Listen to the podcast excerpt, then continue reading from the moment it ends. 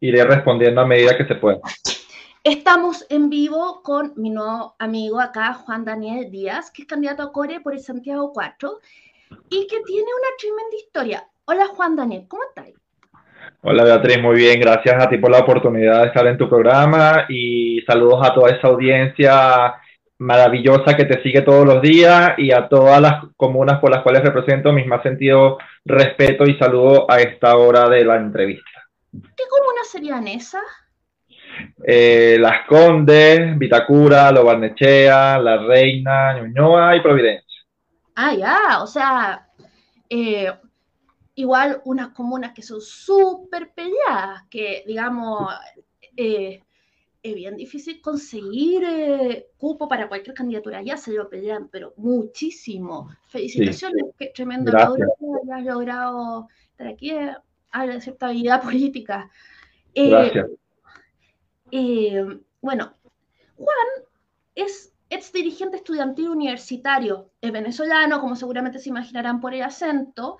Es un demócrata de orientación de centro derecha liberal, tenista de alto rendimiento, o sea, eh, lo cual es bastante impresionante. Activista LGBT. Todos mis logros en Chile. Wow, wow, wow, wow, wow, wow.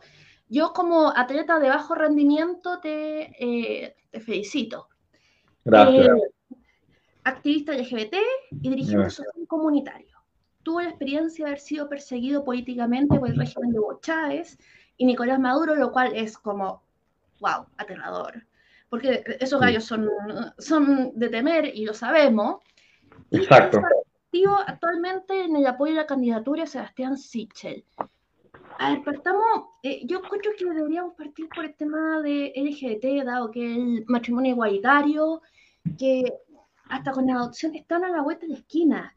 Y ha sido tan difícil, tan difícil. En Chile esto se viene conversando, fue una, eh, fue una de las banderas con la, de la candidatura de Bachelet, y ha sido tan, tan, tan difícil que se logre. ¿Tú cómo lo ves? Bueno, ¿cómo, cómo ves eh, tú eres parte de la comunidad que, de la comunidad organizada. ¿Cómo es esto?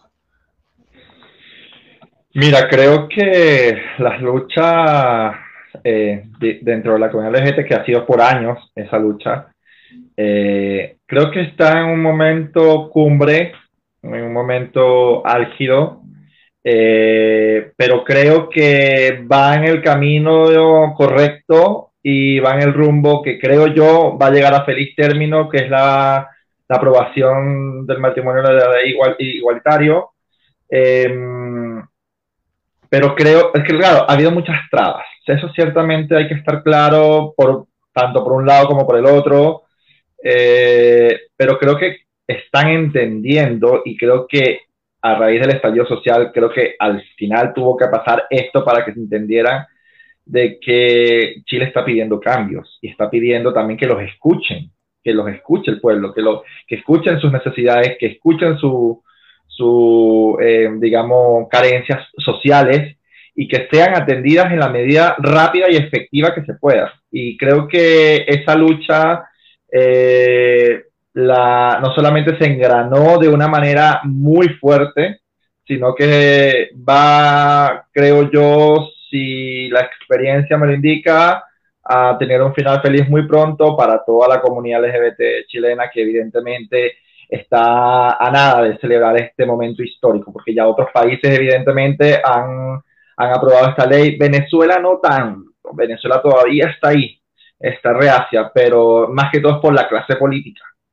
En mm. cambio, aquí es distinto. Aquí ha habido, aquí, después del 2019 para acá, ha habido voluntad política y eso era lo que faltaba para lograr este triunfo muy importante para la comunidad. Bueno, Chile siempre eh, se, supone que eh, hemos sido especialmente conservadores, incluso para Latinoamérica desde el tiempo de la colonia. Eh, digamos, todas las conquistas, la que tú nombres, cualquiera, ha sido súper reciente. Entonces, este es un cambio en lo que tú dices, de que el estallido social, parte fue la rabia del trato diferenciado de los ciudadanos de segunda mm. clase, la gente que era mirar menos porque no correspondía con un cierto estándar, que arbitrario, por supuesto, eh, es algo que, da mucha rabia y que probablemente fue parte de eso. Eh, igual, eh, también tú, ah, me gustaría tomar un tema que está tan ágil, que está tan difícil. Pócalo, pócalo. El tema de la migración, porque ahora, digamos, es tan complejo y, se ha convertido en un conflicto en Chile tan re feo, eh, y no es, eh, y, de verdad, no, no, es un, un, problema que no me cabe en la cabeza porque, digamos, tiene tantas aristas, tiene tantas rabias, y etcétera, eh, y habría que, ver cómo, o sea, porque no, no sé ni por dónde empezar, tú sabes que es un problema gigante que ahora está siendo usado electoralmente, digamos, sobre todo porque eh, es una clásica del, de, chivo expiatorio. Si es mucho mejor, ¿cachai? Considerándolo. ¿Qué opinas tú de eso? Mira, ciertamente, eh, para empezar, el tema, voy a hablar específicamente del caso de Venezuela. Para nadie es un secreto que tenemos un régimen y una tiranía, una dictadura que ya lleva más de 20 años en el país, eh, que se instauró en el año 1999, eh, que se dibujó como una democracia, pero que a la medida que fue él haciendo la gestión, se fueron cayendo las caretas y se convirtió en una tiranía, una dictadura. Eh, lamentablemente esa crisis política, social, económica, salubre, escasean los medicamentos, o sea, esa grave crisis que atraviesa el país ha llevado a que evidentemente millones de venezolanos hayan tenido que emigrar, bien sea para poder salvar a sus familias que quedaron en Venezuela o para ellos buscar una calidad de vida que les permita eh, vivir al menos de manera aceptable, entre comillas. Eh, y lamentablemente eso va a erradicar y eso va a frenarse cuando caiga la dictadura, pero no en Venezuela no se ve que caiga ahorita esa dictadura porque no hay voluntad política, ni de un lado ni, ni, ni de los que estaban de otro que se voltearon, que tampoco me creo que se hayan volteado, pero en fin. Eh, mira, también es cierto, es cierto, que a, a Chile... Toda la razón. Te estás ayudando afuera, te encuentras que eres un orador fantástico. Eh, sí, porque se han volteado, pero el volteo no me lo creo porque todo el daño que hicieron y, ahora quieren con su cara limpia venir a pedir perdón. Eh, evidentemente no, eh, nadie le cree eso, nadie por, por, su trayectoria política y por lo que ellos fueron en relevancia en la dictadura de Hugo Chávez y ahora obviamente Nicolás Maduro, que para mí, como te repito, el que gobierna el país ni siquiera es Nicolás Maduro, es Diosdado Cabello, bajo perfecto. Entonces, es como un presidente, Nicolás Maduro es como el títere de Venezuela, mm. entre comillas. Ya, en cuanto a la migración en, el país, en Chile, eh, te puedo decir que evidentemente han llegado venezolanos bien trabajadores, bien luchadores, eh, venezolanos ejemplares, que han venido a, también a poner su mano de obra para levantar eh, al país, a Chile, en todas sus áreas pero también ha habido una mala fama y, creo que también es por tema del, mismo régimen que mete infiltrados comunistas y que vienen a tratar de, dañar la imagen buena del venezolano luchador y trabajador honrado. Y eso también ha, acrecentado una tensión en el país, tanto de, de el pueblo chileno en parte, porque no son todos, pero en parte el pueblo chileno, y parte del pueblo venezolano porque evidentemente piensan que vienen a quitarles sus espacios y evidentemente eso no es así.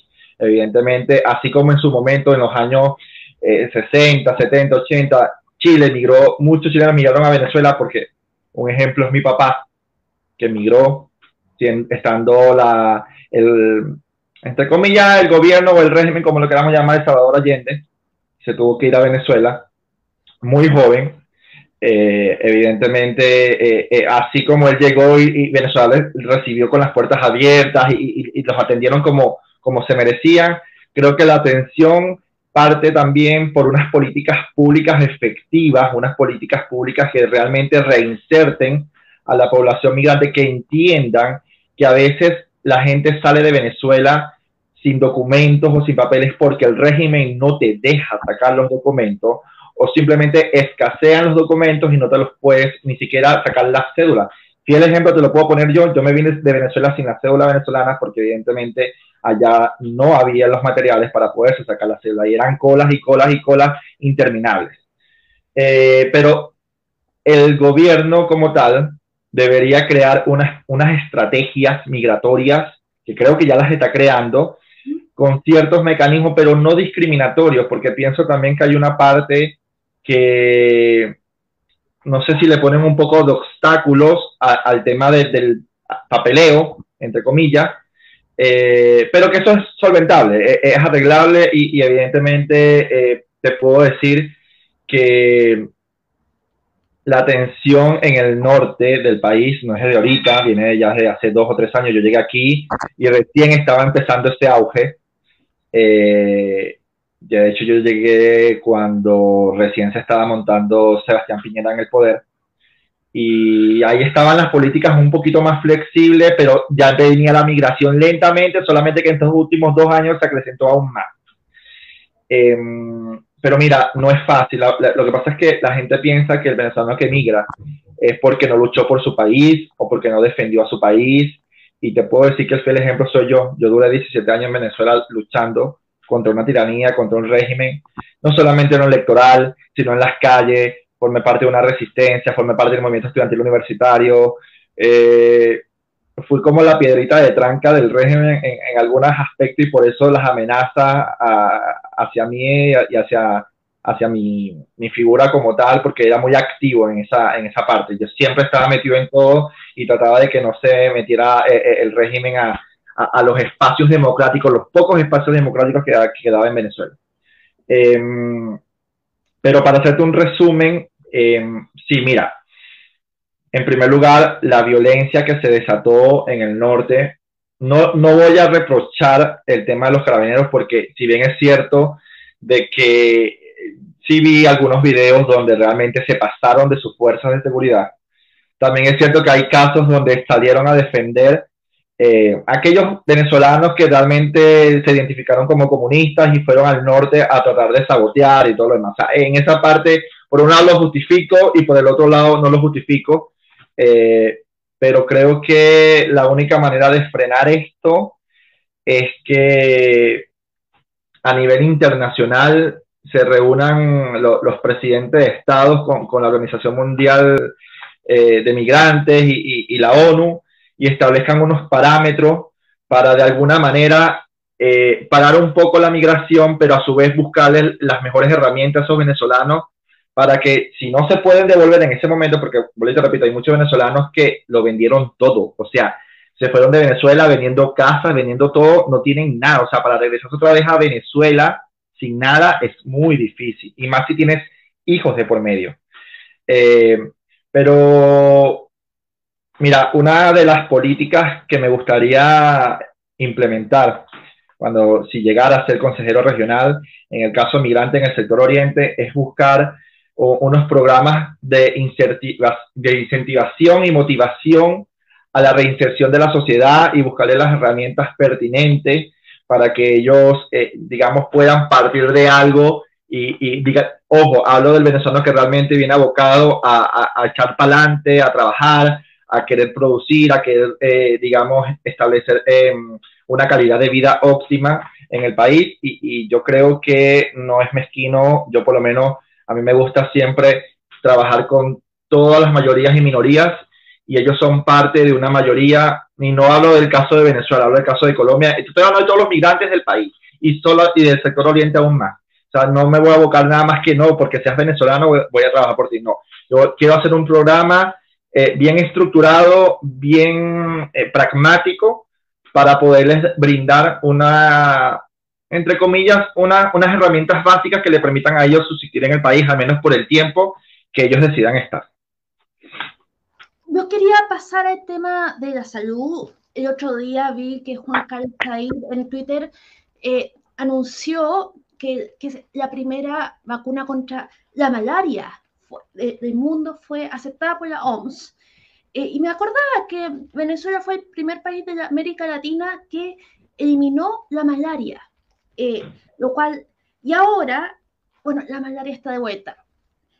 entonces, por lo que yo veo, la gente que vive en Venezuela se volvió a estilos de vida premodernos, donde, eh, digamos, eh, con vida premoderna es cuando tú vives como buscando qué comer, como si estuvieras como cazando en la sabana y no abres el refrigerador y ahí están las cosas.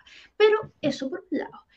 Por el otro, resulta que como core eh, hay un tema con la salud en Chile, eh, que, bueno, con el tema del COVID, resulta que, eh, por ejemplo, muchas miles de, cirugías electivas, y suena como electivas como si uno se fuera a aumentar el pecho o a poner botox en los, labios.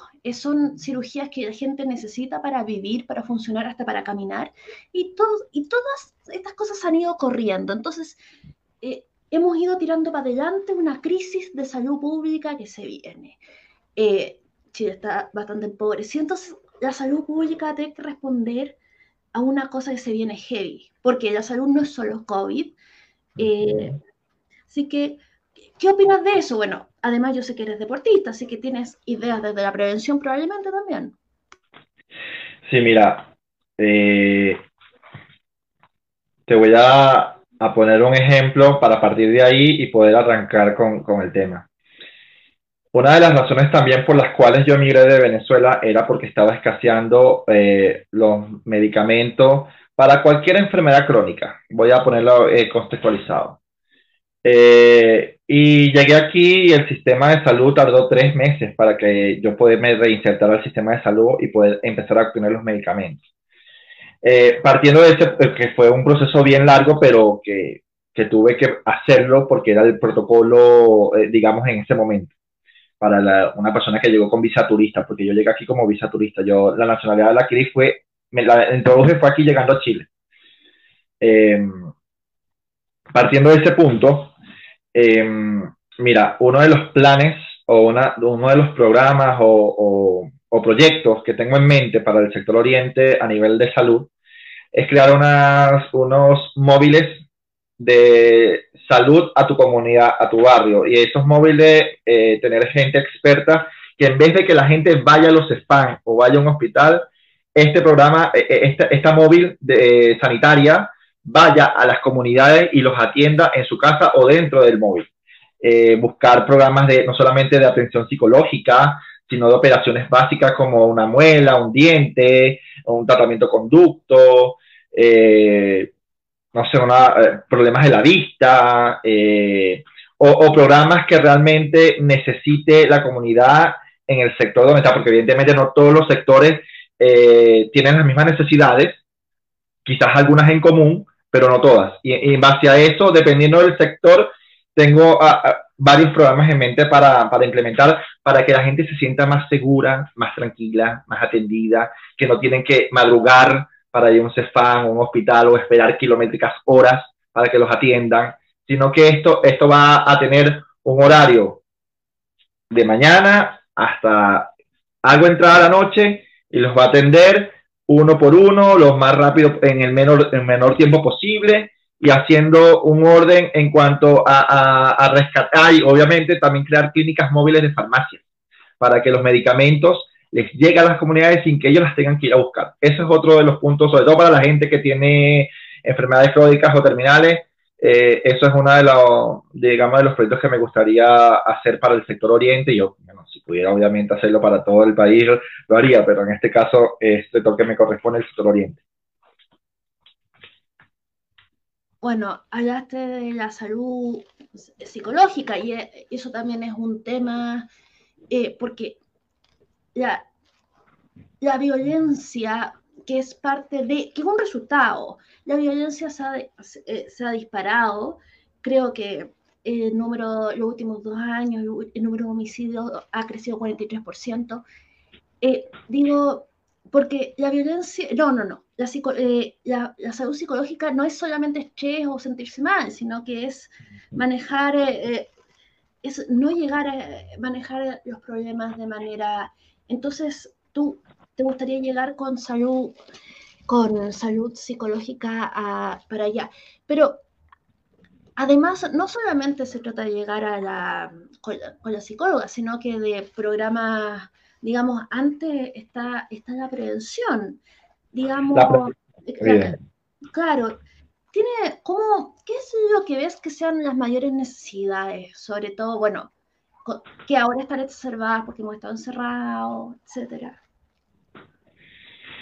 Mira, eh, por lo que vivimos en pandemia eh, y que vi los casos que aumentaron, en obviamente en el país, pero en el sector oriente aumentó mucho más, es la violencia intrafamiliar, es la violencia o el maltrato infantil, es el maltrato a la mujer o violación a la mujer. Eh, vi también cómo aumentaron los casos de VIH en el sector oriente. Eh, y otro caso que, que, también es complejo, trastornos mentales o psicológicos, eso también lo, lo, lo subió en un 32%, un porcentaje más o menos alto en comparación a los últimos cinco años. Eh, y en base a eso, sí, tengo algunos métodos de prevención, eh, algunas asesorías gratuitas para estas personas afectadas. Y evidentemente en el caso del VIH, eh, no solamente darles charlas de prevención, sino también darle esencial de que tienen que usar condón, que es obligatorio, usar su preservativo para, para que cuiden mejor su salud, para que si quieren tener una mejor calidad de vida, eh, y, de todas las edades, porque evidentemente eh, uno de los casos que más impresionante, eh, Beatriz, me, me llamó la curiosidad, es en el caso de los preadolescentes, los niños, o sea, ya tienen sexo a temprana edad en el sector oriente y, y ese es, aumentó un 52%, o sea, estamos hablando de algo bastante grave, que no hay una comunicación efectiva, no hay una transmisión de la información, no hay unos mecanismos que les llegue a esas personas y les explique cuál es el camino que ellos, es el mejor que ellos deberían de tomar y cómo prevenir ese camino. De lo contrario, si van por el camino turbio, evidentemente las consecuencias van a ser catastróficas y ese es el mensaje y esas son las charlas de, motivas, de, prevención y motivación que yo les quiero dar a, a, esos niños, sobre todo a, los entre los 12 a los 16 años, eh, que son, digamos, el porcentaje que te estoy diciendo que aumentó considerablemente en los últimos dos años.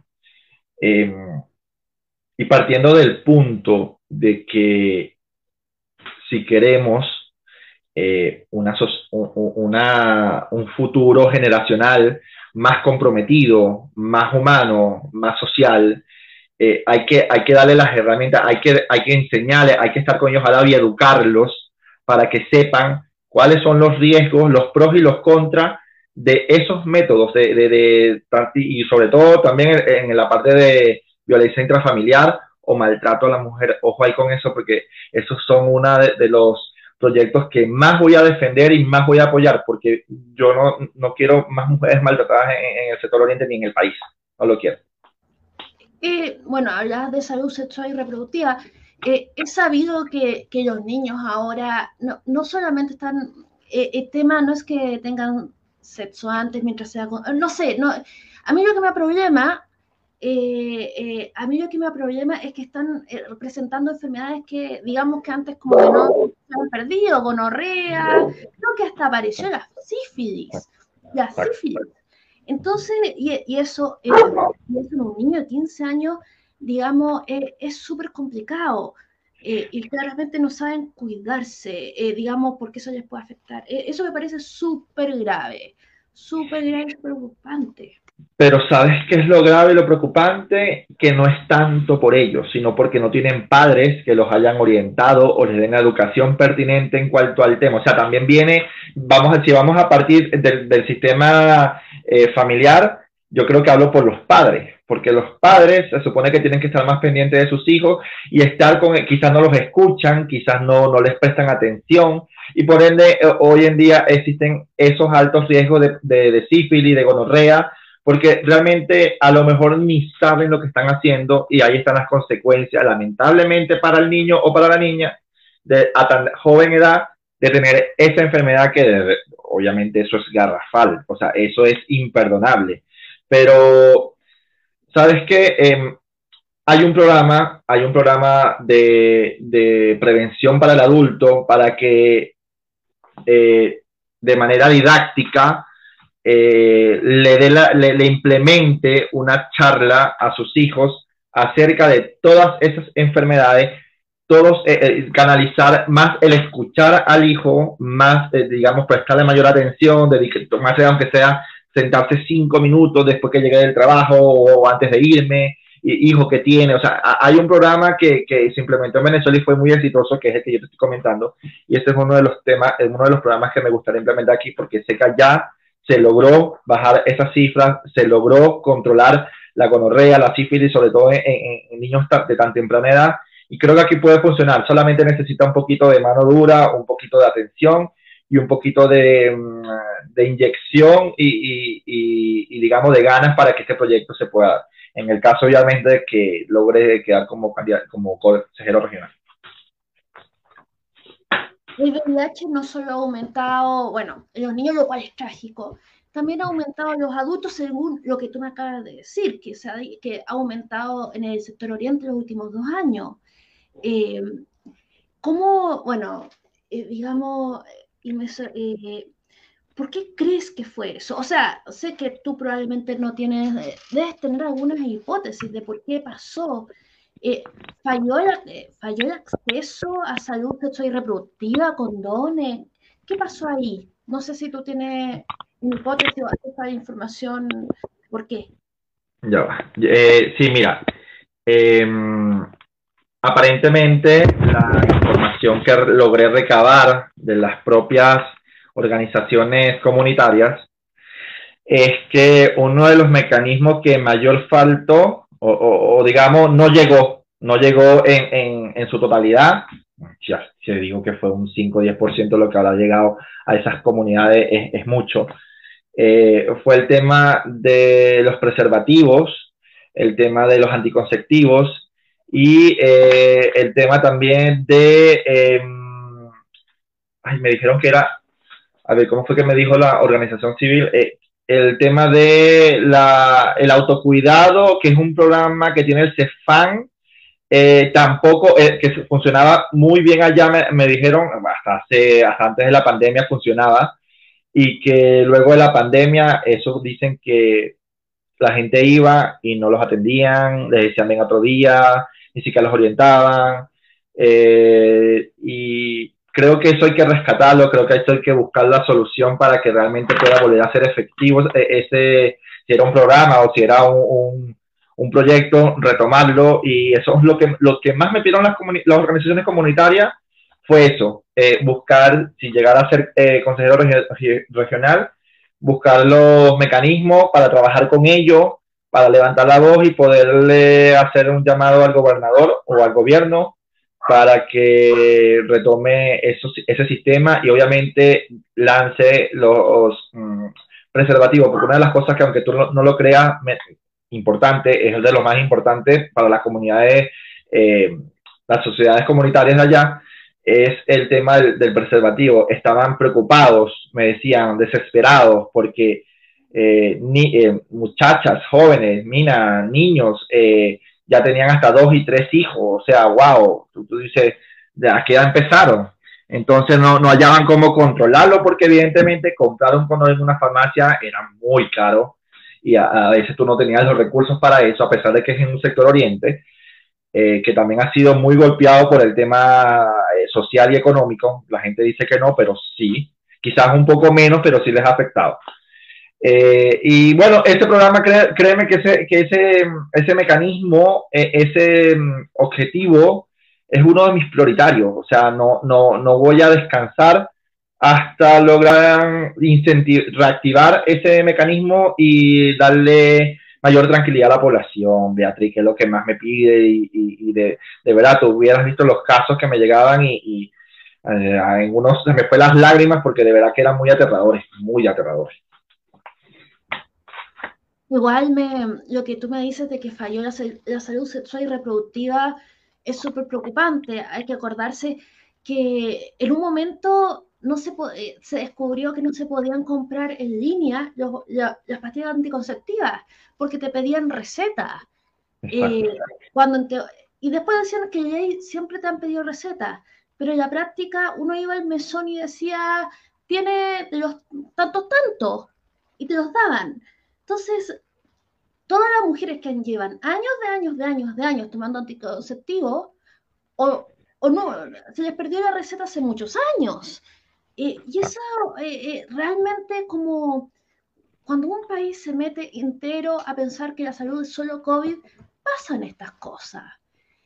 pasan esas cosas y, yo, yo lo digo porque no poder ni comprarlas en línea, porque era tan ridículo. Había que pasar por un médico, ir a los hospitales donde en teoría te, estabas arriesgando a tomar, para tener la pastilla, eh, para poder comprarla en línea.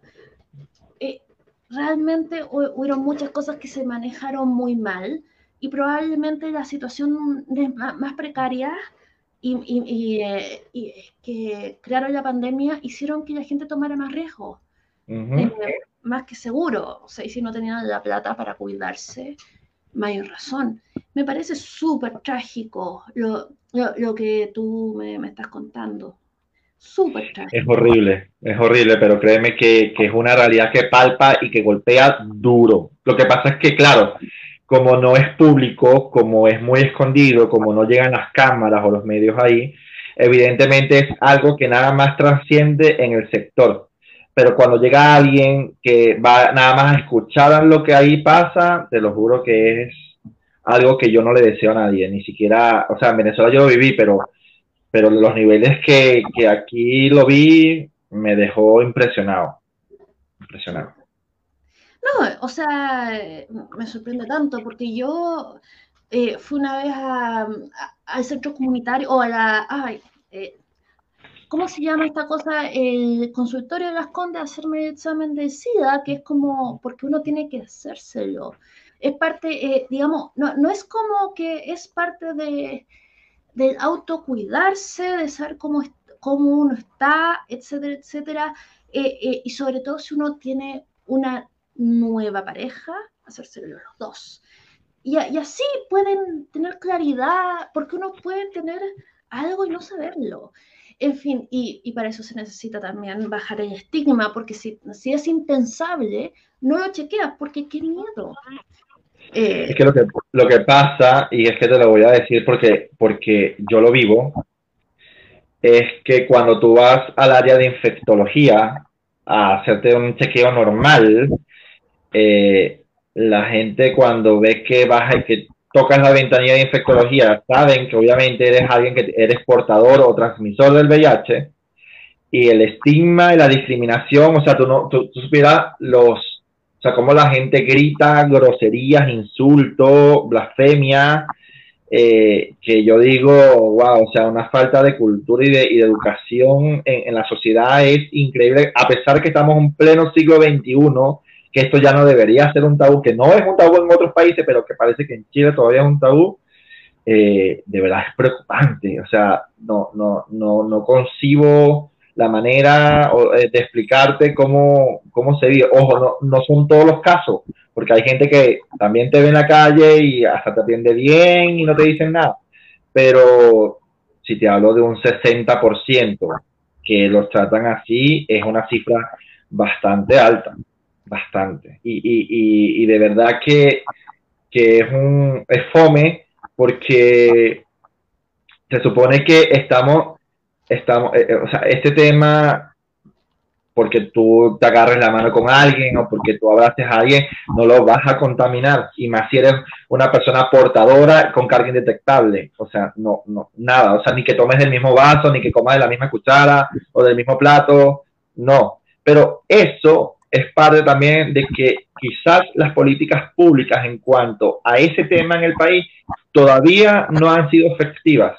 Quizás habría que buscar el mecanismo para ver en qué se está fallando y en base a eso buscar una solución rápida, efectiva, para atacar ese problema y que realmente esos niveles de, de, de decepción, de frustración, porque créeme, o sea, mira, tú, tú escuchas esas cosas que dicen y mínimo es un psicólogo porque te deprimes automáticamente. Si eres una persona sensible, te deprimes, te deprime y eso te baja la defensa y eso es peor para tu salud.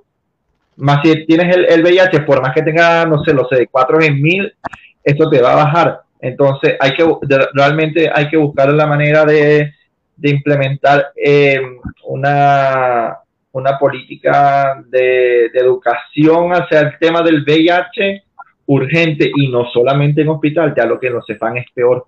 En los CEFAN mm. es peor, peor. Entonces, mm. eh, esto, esto parte también por, por, por un engranaje que va desde lo comunitario hasta lo macro. Eh, y mira, sí sé que hay, sí sé que hay unos proyectos que están congelados en esa parte y que evidentemente de, ganar eh, son los primeros también que quiero tocar porque es una población, la población con VIH es una población muy vulnerada, muy sensible y que aunque ellos están conscientes de lo que es, de lo que es y lo que no es, no todos piensan así, no todos les creen y, y, de verdad como que todo el mundo está en contra tuya y es, es duro vivir así, este es un mundo duro, duro, duro, duro, más allá de que puede que seas hetero o seas gay, tienes la enfermedad igual, la discriminación es igualita. Aquí no hay discriminación de, de, sexualidad, sino una discriminación hacia la enfermedad como tal y hacia la persona quien lo tiene. Y eso es grave. Eso es grave porque eso personifica y sensibiliza a, a, a, un sector que nada más se, eh, se, radica en destruir a la persona. Y eso es mal. Pero bueno, ya eso es otro tema que en otra oportunidad, si Dios lo permite, lo hablaré. No, claro, eh, yo solamente quería comentar que hace algunos años un incremento y, eh, de, de VIH entre las personas mayores. Y, era como, y esto fue porque ella pensaba, obvio, oye, si tengo 50 años y soy heterosexual, a mí no me puede pasar. Y después tenían unas cosas raras, y era el doctor, ¿cómo? ¿Qué, qué, qué, tengo qué? Pero sí, a, la gente como a mí no le pasa. Y, y, y, no es como que el virus, el virus vaya así diciendo, no sé, que al entrar a la discoteca gay diga, acá vengo, y que cuando, no sé, se va al mall, a, al sector de niños de, no sé, casi de Falabella, se apague. Un virus no funciona así, un virus se traspasa por, se traspasa más allá de eso, también pasa por el COVID. Y ese, pero salgamos de, eh, me gustaría tomar el tema de que eh, lo que tú dices implica un respeto por la ciencia, digamos, entender que esto ya es más antiguo, o sea, eh, eh, me parece que este virus apareció en el 81, yo nací en el 81, cumplí 40 años el otro día, entonces, y yo, y yo desde los 20 ya sé cómo la cosa funciona, esto, esto es noticia vieja en términos de... Pero han habido la idea de que la ciencia ahora es como una opinión, como que porque yo soy Géminis, yo no creo que, yo, yo no creo en la ciencia y con ideas raras, que, eh, bueno, la gente, entonces, que realmente eh, juegan en, en contra, eh, digamos, incluso para protegerse de la salud, porque todos tenemos nuestras creencias raras, todos nos podremos echar nuestra cremita de palta pensando que nos ayuda o, o, o hacernos, no sé, la empatía pero, y, y, jugar con el efecto placebo. Yo lo hago. Pero otra cosa es autoengañarse y ponerse en peligro así a los otros y además eh, eh, hacer políticas de, francamente, eh, como el, tema de la antivacunación, que es uno de los temas más graves. Hoy día escuché, precisamente y me dio tanta pena que en uno de estos países, que se me acaba de olvidar, que está disponible la vacuna, pero que muy poca gente se ha vacunado, eh, se creció de tal manera eh, los casos graves que se tuvieron que correr todas las cirugías electivas y que y, y digamos ya está en una situación de urgencia social que no era necesaria. Todo porque circularon mitos y etcétera, que el 5G, que eh, a mí ese, yo no sé ni cómo ni cómo empezarle, porque antes, antes de Internet se suponía que la gente no tenía acceso a información y por eso éramos, tomamos, tomamos decisiones ignorantes, pero ya no es eso. Eso es lo que queremos creer. Y me parece tremendamente triste. ¿cómo, bueno, eh, ¿te has pensado en el tema de educación o, o no, o, no has tomado ese tema y te has enfocado en otros temas? En la educación, tú dices universitaria, normal, niño. Te lo tiro así amplio, porque eh, eh, sí. Sí, mira.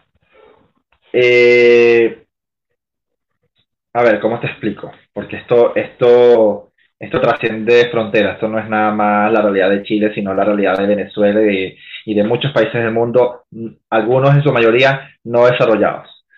Eh, se supone que los que ejercen una función pública, llámese el cargo que se llame, que sean actualmente un gobierno, eh, tiene, y, amparados en, se supone que eso también debe estar consagrado y amparado en la constitución del país que corresponda, voy a hablar en el caso de Chile, obviamente en Chile, debería haber políticas eh, realmente, em,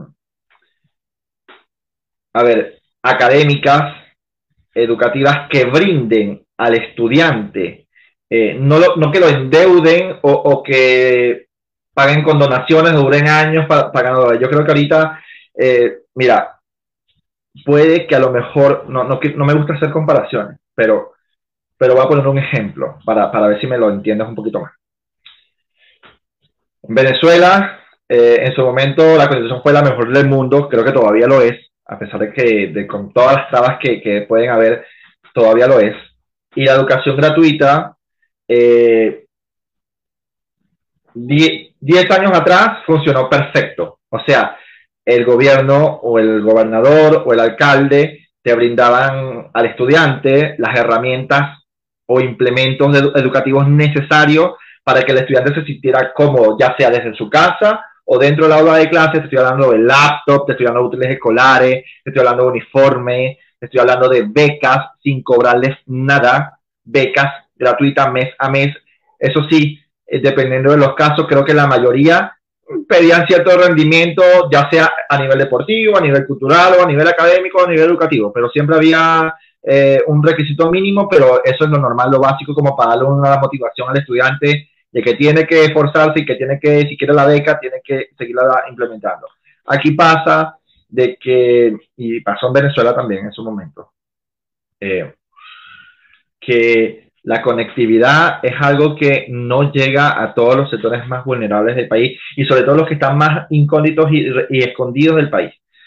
Eh, los niños sufren. Yo, yo he visto niños como tienen que subirse hasta la punta de un cerro para medio una señal, ya sea por el teléfono o en el internet, para poder hacer una tarea. O sea, e, eso es grave, eso es fatal, garrafal. Y creo que hay algo que está fallando. Hay algo, no, no, el Ministerio de Educación o el gobierno, eh, quizá no es que lo esté haciendo mal, pero que quizás está de alguna manera, eh, sus asesores no los están asesorando bien y están fallando algunos mecanismos que realmente pueden ser súper efectivos para que lleguen a, a, esos muchachos. Y una de las cosas por las cuales yo quiero luchar en la parte educativa, sobre todo en el sector oriente, eh, que va desde los niños, desde el, desde el kinder hasta universitario o adulto, es buscar programas, primero uno, programas eh, donde la educación, sea la edad que tenga, sea gratuita. Y para eso voy a, voy a buscar eh, nexos con empresas públicas y privadas para crear un fondo y que ese fondo costee el, programa, el programa para que esos niños o jóvenes o adultos puedan tener una educación óptima y que realmente llegue el Internet hasta la última casa del sector oriente, hasta el último departamento del sector oriente. También becas, pero aquí no van ellos no se van a tener que condonar, con pagar, no becas que yo voy a buscar que las financien los empresarios para que a los muchachos o a los jóvenes o a los niños puedan tener eh, una facilidad para el tema de no que costeen sus estudios, pero que les sirva para otros mecanismos, porque se supone que yo en el programa que quiero implementar les voy a dar todas las herramientas para que ellos no tengan que comprar absolutamente nada. o sea, por lo menos en la parte educativa y académica, nada. Y en la parte deportiva, eh, oye, paradójicamente, estoy aquí hablando de todo un poquito, paradójicamente, me voy a salir un poquito del de educativo y después retomo. Eh, la parte eh, deportiva me preocupa, y me preocupa porque no es nada más aquí también, es en todos los países, y es el tema de el deporte amateur. ¿Sabes que en Chile el 97% de los deportistas que están en los barrios, en las comunidades, tienen realmente un talento de alto rendimiento, pero que lamentablemente no han podido destacar porque no han tenido ayudas o patrocinios de las empresas del Estado o de los, o de los gobiernos municipales. Y, eso es grave, porque, mira, yo vivo en Cerro Navia y en Cerro Navia el deporte amateur, el actual alcalde lo tiene para cagar, no ayuda a nadie, nada más al entorno de él. Y me preocupa porque hay mucho talento, o sea, mira, tú no tienes la, la, idea yo, del talento impresionante que yo he visto. Yo, yo formé, yo, bueno, no lo formé, digamos, a nivel eh, oficial porque fue un proceso muy burocrático para hacerlo, pero lo hice, creé un club deportivo de tenis en su momento, antes de la pandemia, y me funcionó muy bien. Tú sabías que yo tenía niños, o sea, chamos o jóvenes, no solamente del sector de los barrios más populares, sino hasta de Ñuñoa, Providencia, que iban hasta las canchas del Estadio Nacional, que eran gratuitas anteriormente, eh, las que estaban en el estacionamiento, y se hacían, yo hacía torneos de tenis ahí, y los muchachos iban feliz, felices. Yo lo único que les cobraba en aquel momento creo que era una luca o dos lucas, pero ¿sabes para qué era? porque yo de ahí le compraba las premiaciones y en cada partido yo le llevaba fruta, le llevaba bebidas, le llevaba hidratante y ellos estaban contentos y felices, contentos. Y eso, y es deporte amateur, porque mira, créeme que son chamos que tienen talento, talento. Pero la verdad me dicen, Juan, ¿sabes qué? He ido a Ministerio del Deporte, he ido a IND, he ido a cualquier parte y no me apoyan, no me dan nada, porque supuestamente o soy de derecha o soy pobre. Y eso no debería de pasar en el deporte. El deporte no puede ligarse con la política. El deporte no puede ser discriminatorio. Creo que más allá de la, edad o del sexo, de la religión o, de la política, aquí tiene que prevalecer el apoyo al deporte, al deportista que realmente tú veas que tiene mérito o que realmente veas la motivación, el interés de que el chamo o el niño quieran representar o el adulto quieran representar a su comuna, a su sector o al país ya sea aquí o fuera. Y eso, y, y, eso es algo paradójico porque incluso, incluso te voy a echar un cuento, incluso, ¿cómo es posible que cuando tú quieras ir a una cancha federada, el trato hacia la gente que no tiene tantos recursos le quieran cobrar más que la gente que está en esos clubes. O sea, es algo totalmente ilógico. Yo no, no concibo, no, no hallo la manera de, de, ver ese tema y creo que eso lo voy a sacar sin piedad en el sector oriente, porque nadie, no voy a permitir que ningún deportista de la edad que sea, y no lo voy a discriminar por, por, su, eh, por su edad ni nada, tengan el trato que se merecen y el apoyo que se merecen, y lo voy a hacer, y créeme que es algo que creo que estamos en deuda, el país, con ese talento que a lo mejor, quién sabe, nos puede dar alegrías en algún momento en cualquier disciplina deportiva y que lamentablemente no tiene ni siquiera una luca para moverse de un sector a otro para entrenar o que tengan que a veces estar dentro de sus casas entrenando porque no tienen un espacio para entrenar, porque aquí todo se ha vuelto privado. Aquí tú vas a cualquier club, sea de lo que sea, y son pocos los clubes que no te cobran, pero la mayoría cobra. Y realmente son los clubes donde realmente tú puedes demostrar tu talento y no lo puedes demostrar porque te ponen mil y una trabas de requisitos para poder acceder que me parece injusto. O sea, no, aquí, aquí no hay clases elitescas deportivas. Aquí nadie es más que nadie, aquí nadie es menos que nadie. Aquí lo que todos somos de la misma pirámide, todos somos iguales. Y eso hay que buscar alguna manera de reincentivarlo, de fomentarlo y de hacerlo ver, pero en mayúscula, que el país vea que por años, por décadas quizás, estuvimos fallando en eso y que estamos aún a tiempo de darles una voz y una palabra para que ellos puedan sentirse más eh, atendidos, sentirse más contentos de que están haciendo deporte, porque ellos no están tomando, fumando, bebiendo, no, ellos están haciendo deporte y están a veces estudiando y trabajando, pero van, dedican un tiempo de su, de su día a hacer deporte y eso es muy bonito. Ya, terminando ese punto, quería terminar ese punto. Estamos llegando al final y digamos, te quiero agradecer por la tremenda conversación, ha sido súper iluminador en torno al tema de la salud, el tema de la inmigración, el tema del activismo LGBT, eh, y esperemos que haya... Y quería darte como, ah, bueno, aquí mandan unos, eh, te, mandan unos aplausos, Lucas Gracias. Gracias, Lucas, saludos. Y eh, para darte, para que tú puedas decir, no sé, llamado quizás, o, explicarle a quienes nos ven, ¿por qué tú? ¿Por qué tú para Core y no... ¿Por qué tú? Tendrían que votar por ti. Ya. Eh, creo que soy, la, soy una nueva cara, una nueva forma de, hacer política y es la política que está implementando Sebastián Sichel.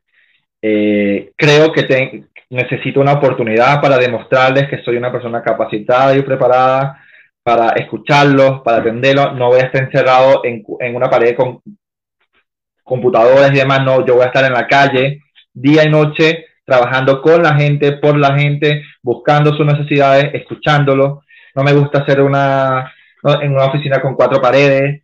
Eh, creo que tengo, además de ser deportista, además de ser hijo de padres migrantes, eh, a pesar de, todo lo que he vivido, porque no me da pena decirlo, una persona que tiene VIH y, y soy orgullosamente feliz, créeme que soy un ejemplo de vida porque tú no sabes todo lo que yo pasé en Venezuela, que eso ya es un tabú duro, y callé mucho la boca. Con qué, con deporte, con trabajo social comunitario, a nivel estudiantil, haciendo, ayudando a la gente que más lo necesitaba de mí. Y, y, muchos niños en la academia, eh, en la academia en la cual yo me formé en el club de tenis allá en Venezuela, créeme que, que estaban, estaban muy contentos por, por, porque yo sobresalí a pesar de las adversidades.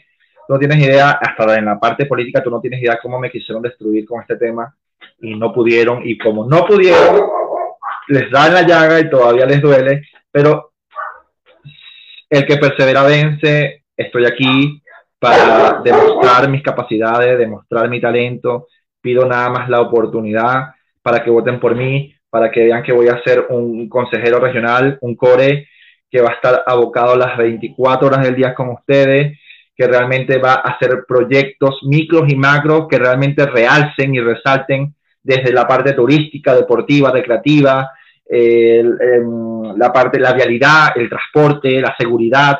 Tengo muchos proyectos muy buenos que los van a escuchar muy pronto si ustedes me dan el honor de ser el nuevo consejero regional. Muchas gracias por la oportunidad, Beatriz, y ojalá se dé otra oportunidad antes del cierre de campaña. Sería genial que me vuelvas a invitar a tu programa.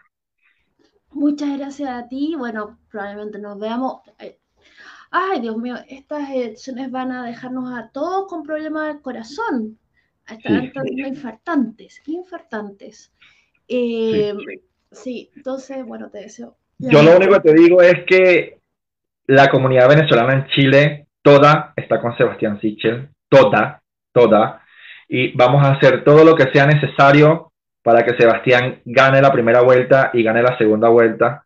Y, y si en mis manos está a poner ese granito de arena para que la comunidad latina en general, que es la que va a ser el voto determinante para estas elecciones y que te aseguro no van a votar por el comunismo, van a ir por los candidatos de derecha.